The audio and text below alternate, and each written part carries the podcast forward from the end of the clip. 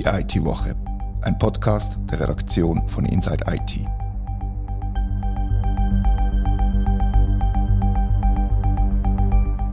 Herzlich willkommen zur IT-Woche. Wir haben ein Jubiläum. Vor 25 Jahren ist Swisscom gegründet worden.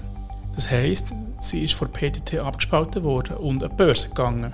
Zu diesem Thema haben Tom Schwendner und ich, Rita Vogt, eine Serie gemacht mit drei Geschichten.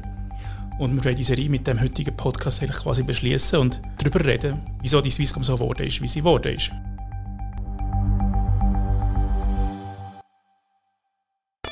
Werbung. Orange Business ist ein führender globaler Netzwerk- und Digitalintegrator mit über 400 Mitarbeitern in Zürich und Genf. Das Unternehmen unterstützt den Kunden bei der Digitalisierung ihrer lokalen und internationalen Geschäfte. Tom, wie nimmst du heute Swisscom wahr? Was ist das für dich für eine Firma? Ja, da ich vor allem beruflich mit der Swisscom zu tun habe, ist für mich schon eher mittlerweile ein ähm, IT-Anbieter, weil wir halt viel über die Aspekte schreiben. Aber natürlich ist der Telco-Bereich äh, immer noch zentral und als ehemaliger Monopolist ist äh, Swisscom da führend, ganz klar marktdominierend, wenn man das so nennen will, äh, geblieben. Ja, es ist tatsächlich einer der grössten, wenn nicht der grösste IT-Arbeitgeber der Schweiz und wenn man jetzt im Geschäftskundenbereich schaut, geht es nicht mehr lang, bis der IT-Umsatz, der Telco-Umsatz wird übersteigen, hat mir zum Beispiel der äh, aktuelle CEO, der Christoph Fäschli, mal im Gespräch gesagt. Ja, du hast ja mit äh, mehreren CEOs, ehemaligen geredet, also mit dem jetzigen CEO, mit ehemaligen CEOs. Was äh, hat dich sonst noch erstaunt oder was hast du besonders wichtig gefunden, jetzt gerade auch in Bezug auf das IT-Business natürlich? Also was alle gesagt haben, ist, dass sich Swisscom sehr, sehr stark gewandelt hat, eben von den Anfängen von der PTT. Das war so eine Bundesmief in den 90er Jahren, respektive auch sogar noch 1998, wo, wo nachher der Börsengang war.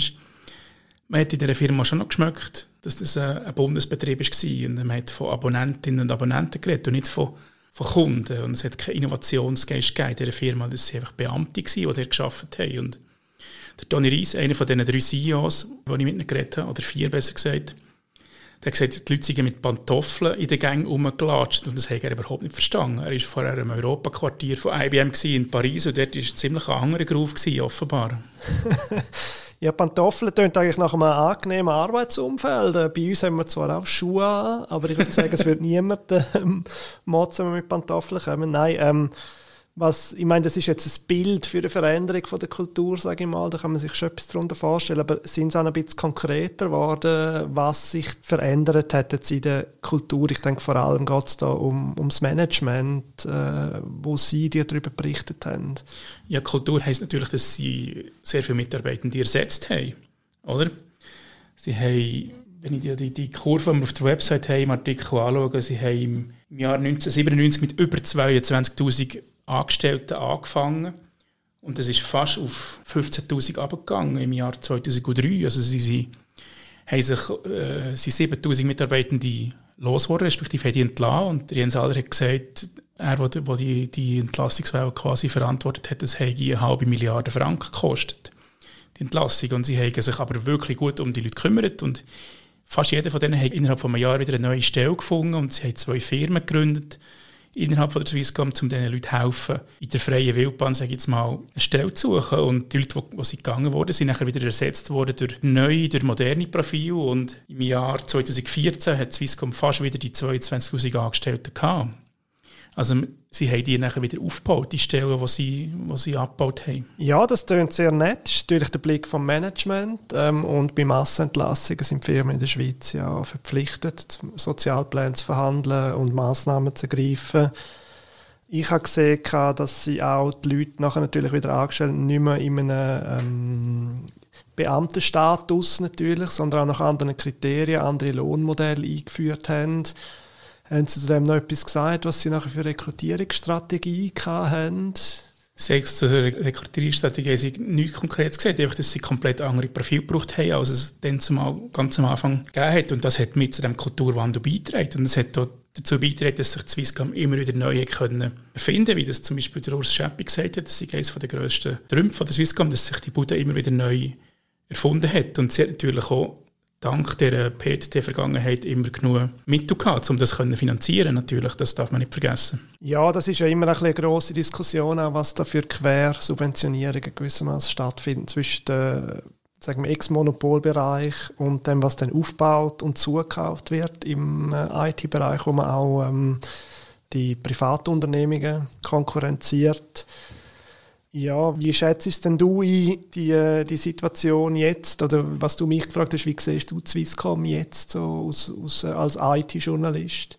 Ja, es sind, zwei Antworten. Eben, als Telekom-Firma sind sie total marktführend und versuchen das natürlich auch, auch beizubehalten. Und aus meiner Sicht ist einer der wichtigen Punkte, wie ich schon gesagt habe, dass sie halt aus dem PTT-Erbe heraus schon sehr, sehr viele finanzielle Mittel haben um sich den Aufbau von, den, von den ganzen neuen Netzen, 5G, Glasfaser und so weiter, mit dank dem PTT-Erbe können finanzieren aus dem heraus. Und Swisscom sieht das nicht so. Der Urs Schäppi hat gesagt, haben andere Ex-Monopolisten in Europa ähnliche Ausgangslagen gehabt.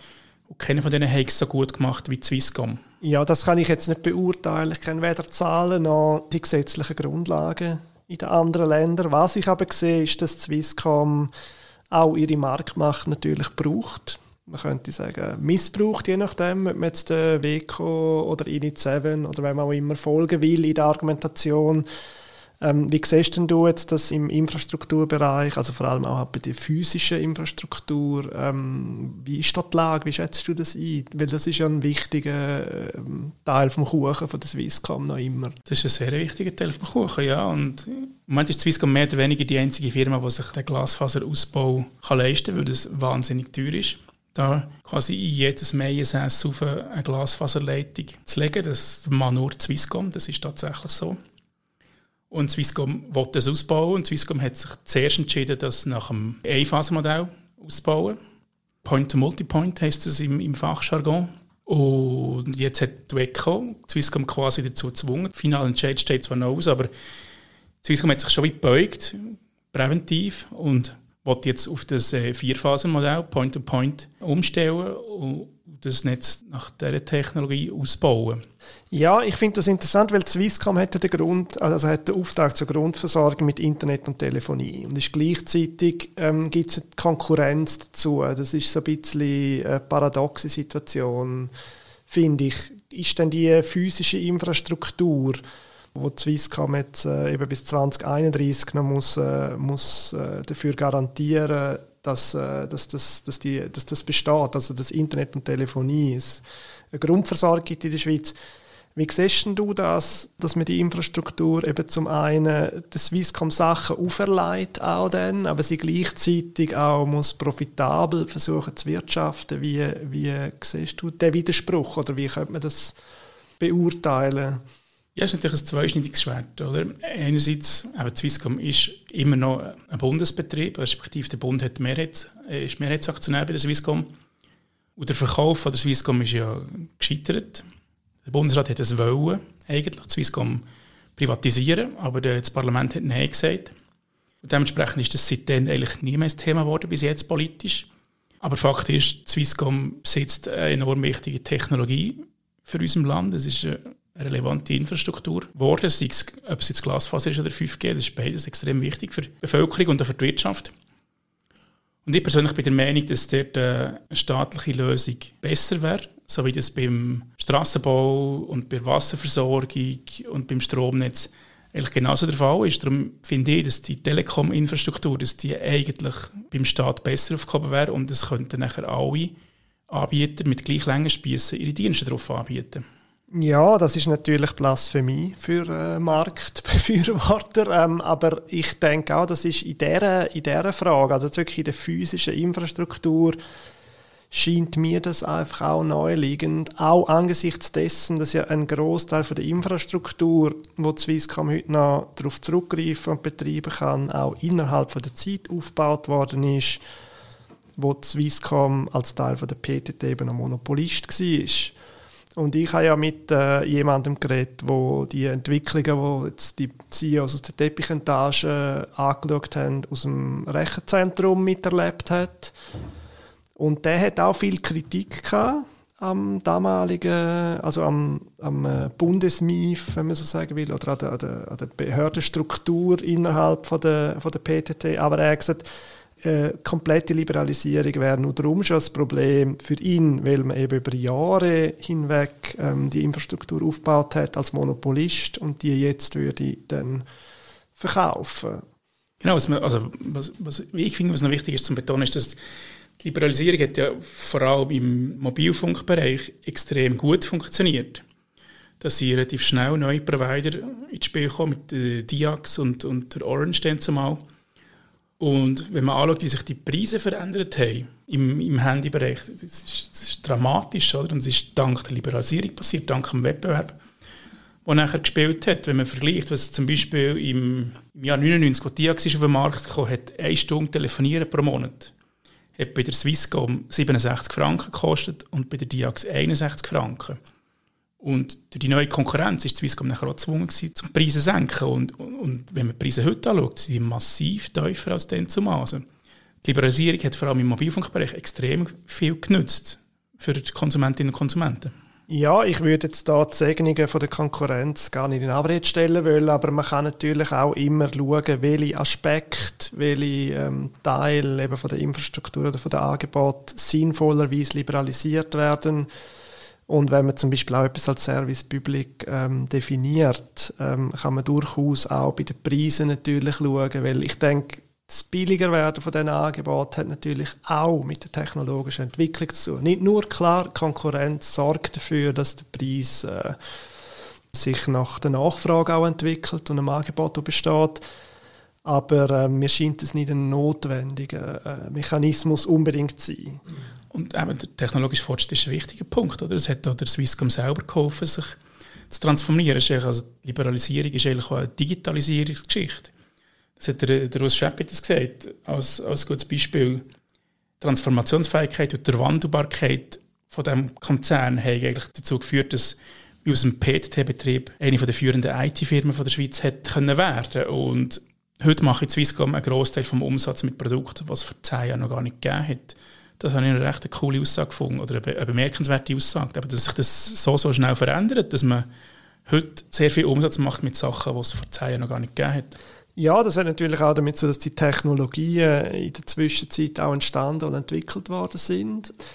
Vielleicht können wir da auch noch auf meinen Text sprechen. Ich habe ja ein Interview geführt mit dem Rudolf Alter, der über 20 Jahre als Informatiker bei der PTT und dann bei der Swisscom geschafft hat. Und der hat jetzt eben auch das mit der Liberalisierung sehr kritisch angeschaut, aber er hat zum Beispiel auch gesagt, und da gibt er natürlich dann wieder den, den Blick von den CEOs recht, dass eben damals, wo es noch PTT gegeben hat, dass man auch innerhalb von der Struktur so wie kleine Königreiche hat, wo sich mega stark dagegen gewehrt haben, dass ihre Macht reduziert wird und dass das sehr ein behäbiger Monolith war. Natürlich für die Digitalisierung, die dann irgendwann angestanden ist, das eine extrem schlechte Ausgangslage.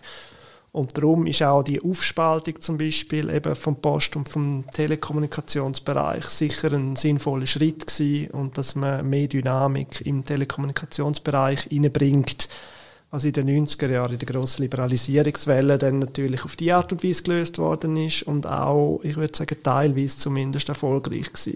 Ist er einer von diesen Pantoffelträgern gewesen? Wissen wir das? Ähm, ich weiß es nicht. Ich habe mit ihm äh, per äh, Telefon geredet, also oder per Zoom, genau. Und dort habe ich seine Füße nicht gesehen. Ich weiß nicht, wie er früher rumgelaufen ist, aber er hat Leitungsfunktionen gehabt, teilweise. Und er hat sich auch ein bisschen geärgert über die Leute, die bei der PTT sich sehr akribisch an die internen rigiden Reglemente gehalten haben. Und er hat sich dann auch gefreut darüber, dass das dann nachher ein bisschen lockerer geworden ist, der Umgang mit den Vorschriften. Also im Sinne dass man mehr äh, Flexibilität gekriegt hat. Und Technologie ist dann zumal ganz anders kann ich mir vorstellen. Also er wird viel mit Mainframes zu tun haben. Genau. Von IBM Ganz und, genau. und heutzutage sieht das natürlich ganz anders aus, die Infrastruktur beim Konzern, oder? Ja, er ist in den 70er Jahren, also 1979 hat er angefangen im äh, elektronischen Rechenzentrum von der PTT. Das hat damals 300 bis 400 Mitarbeitende gehabt und er ist mit zwei Kollegen zuständig gewesen, den sogenannten Maschinenpark aufzubauen.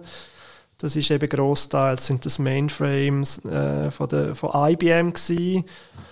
und äh, das hat total boomt damals. Man hat dann neue Rechenzentren oder Serversäle, wie er es genannt hat, ähm, Maschinensäle, besser gesagt, Entschuldigung, ähm, hat man dann in kurzer Zeit recht viele neue Sachen müssen installieren Ja, und IBM ist nicht nur einer der wichtigsten oder der wichtigste Lieferant für Swisscom, sondern IBM ist schon bei der Gründung oder beim Börsengang von der Swisscom omnipräsent gewesen.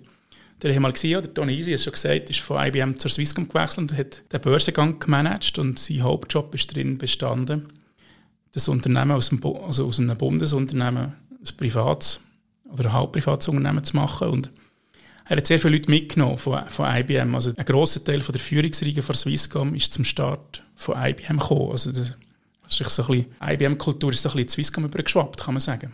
Ja, das hat natürlich schon einen engen, einen engen Zusammenhang gehabt, weil eben ein Großteil von der, von der Infrastruktur ist von IBM gekommen und es hat ja vor der Gründung von der Swisscom, also man gewusst hat, dass die sogenannten Value-Added Services abgespalten werden sollen, hat der PTT bereits ein Unternehmen gegründet, UBN hat das geheißen. Und das ist dann international, hat man mit anderen Telcos damals zusammen geschafft. Und dort ist eben der Herr Alther dann auch hingegangen und äh, hat aber den Kontakt behalten zu der alten PTT, wo noch ihre, ihre Server betrieben hat und die auch weiterhin äh, hat, dort geschaut, was, was bei IBM läuft durch das. Also da hat schon einen engen technologischen Zusammenhang gegeben. Und das ist noch ein lustiger Teil von dem, von dem Börsengang, wo, wo man jetzt schon mehrfach darüber geredet hat, ist, sie sind zuerst in, in Zürich an die Börse gegangen und dann ist die Delegation von Swisscom in Flieger gehockt, auf New York übergeflogen und ist dort auch noch an die Börse gegangen, angeblich weil das Interesse zu Amerika an dieser Swisscom so gross war. Ja, ist natürlich immer gut, wenn man dort auch noch Geld sammeln kann. Oder? Ich habe gesehen, dass du geschrieben hast, ähm, dass sie mit der Concorde geflogen sind und das dann korrigiert hast. Genau. Äh, woher hast du die Information? Oder ist das eine falsche Erinnerung von einem von den CEOs? Oder woher ist das gekommen? Ja, ist eine lustige Geschichte. Also der Tony Reis hat äh, gesagt, er sei mit der, sie sei mit der Concorde übergeflogen. Und nachher hat mir ein Sprecher von Swisscom angerufen und gesagt, das stimme nicht. Er sei da dabei und es sei ein ganz gewöhnlicher Linienflug. Was ich übrigens auch noch einen interessanten Aspekt gefunden habe, ist, wenn man jetzt von der Infrastruktur auch redet, von der Swisscom. Mir hat der Herr Altherr gesagt, dass damals, wo sich das aufgespalten hat, hat es verschiedene Projekte zur Entflechtung gegeben. Und eins ist natürlich als Intranet gewesen, wo bis 2000, wo er pensioniert war, ist immer noch nicht ganz abgeschlossen war, die Entflechtung. Und damals sind recht mit harten Bandagen auch um die Infrastruktur gekämpft worden. Also was gehört jetzt genau wem? Und äh, es ist um Gateways ins Internet gegangen, um IP-Adressräume und da hat man dann schon versucht, eben möglichst einen Teil rauszulösen und mitzunehmen. Oder dann, und das habe ich noch interessant gefunden, dass man eigentlich wie die bestehende Infrastruktur, wo halt eben in, in einem Monopol aufgebaut wird, dann auch, auch verteilen muss, wenn man so etwas aufspaltet. Also es war ein riesiger Job, wo die, wo die Beteiligten mehrheitlich Herren waren gemacht haben, die, die Firma aufspalten und auf eigene Beine stellen. Und ich finde es schon bemerkenswert, wie sie nur 25 Jahre aus dem ehemaligen Bundesbetrieb tatsächlich geworden ist. Eben auch dank der Digitalisierung und dank dem technologischen Fortschritt ist das überhaupt erst möglich gewesen. Ja, man muss noch etwas dazu sagen, das habe ich auch noch äh, lustig gefunden. Wann war der Börsengang genau gewesen von der Swisscom? Am 5. Oktober 1998. Ja, und es ist äh, zwei Jahre später ist ja die berühmte die Umstellung, das Millennium angestanden und das ist offenbar dann innerhalb von der, von der Organisation ein großes Thema gewesen, dass man alle Betriebssystemkomponenten müssen untersuchen, ob sie dann den Jahreswechsel auch richtig machen können, mit in der Entflechtung drinnen, oder? Das ist dann wie noch eine Zusatzaufgabe gewesen, wo, wo mit dem Jahreswechsel damals zu... Genau, ja, mit, mit dem Jens Alder darüber geredet, der dann CEO war und er hat gesagt, sie waren schon ein bisschen nervös gewesen und sie sind dort irgendwo zusammen in einem Räumchen gehockt und haben gesehen, wie es in Australien hat funktioniert und in Asien hat funktioniert und das ist beruhigend. Also ich hatte gleich noch ein bisschen Bammel, gehabt, aber nachher ist es so in die Schweiz gegangen und es war einfach ein riesen Hoax schlussendlich. Und fast gleichzeitig mit dem, mit dem Millennium war ja nachher die, die grosse UMTS-Versteigerung, die in Deutschland Milliarden dem Staat eingebracht hat. Und die Schweiz hat sich natürlich die Hände gerieben und gehofft, dass sie auch extrem viel Geld werden verdienen. Aber das war nachher überhaupt nicht so. Gewesen. Das ist nachher einfach verteilt worden, ohne Bieterverfahren.